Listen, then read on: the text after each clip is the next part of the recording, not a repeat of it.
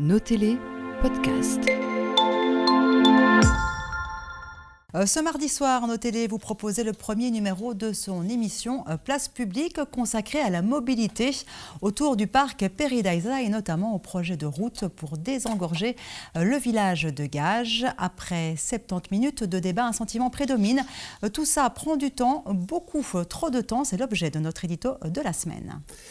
Et oui, Anne, Place Publique, c'est notre nouveau rendez-vous qui donne la parole aux habitants de Wallonie-Picard. Un bel exercice démocratique qui nous a conduit à Brugelette mardi soir pour parler du projet de contournement nord du parc animalier qui s'est considérablement étendu ces dernières années et attire aujourd'hui plus de 2 millions de visiteurs et peut-être le double d'ici quelques années quand les trois derniers mondes seront devenus réalité. Un contournement qui permettrait de soulager les habitants de Gage, village véritablement assailli par les voitures. Un problème loin d'être nouveau, puisque nos premiers reportages sur les nuisances à gage remontent à 2014, quand le parc a connu une très nette augmentation de fréquentation due à l'arrivée des pandas. C'était il y a déjà 9 ans, une éternité quand votre vie est un enfer. Alors quand le ministre Henry annonce le financement du projet de contournement, en fustigeant au passage son prédécesseur, qui aurait promis mais n'aurait rien fait, cette fois on se dit que c'est la bonne pour les habitants de Gage et on réunit sur un plateau tous les acteurs de ce dossier pour un échange avec les habitants. Sauf que le ministre n'estime pas que la mobilité autour du meilleur parc zoologique d'Europe mérite sa présence sur notre plateau.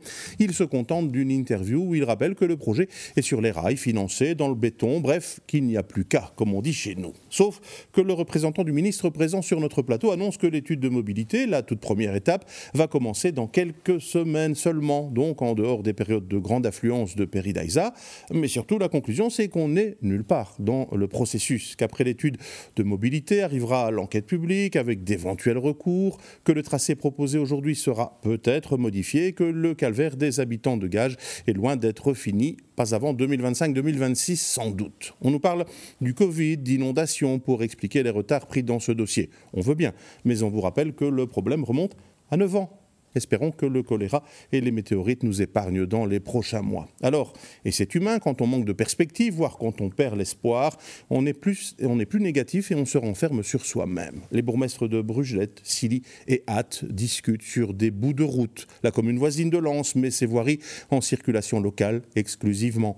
Les habitants de Gage s'impatientent et manifestent, on peut les comprendre. Le fondateur de Peridaisa semble irrité de devoir se défendre alors que son parc est l'attraction numéro un du pays et qu'il voudrait parler de positif, on le comprend aussi. La seule avancée positive aura été la main tendue de la SNCB vers le parc pour imaginer des formules d'abonnement avec des réductions de trains, mais on doute que ça diminuera de manière significative le nombre de gens qui se rendent au parc en voiture.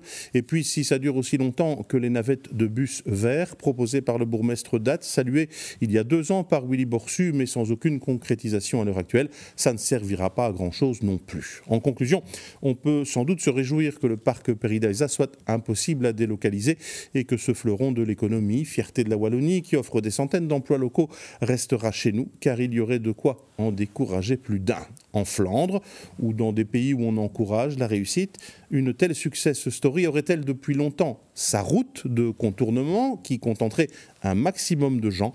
Poser la question, c'est sans doute y répondre.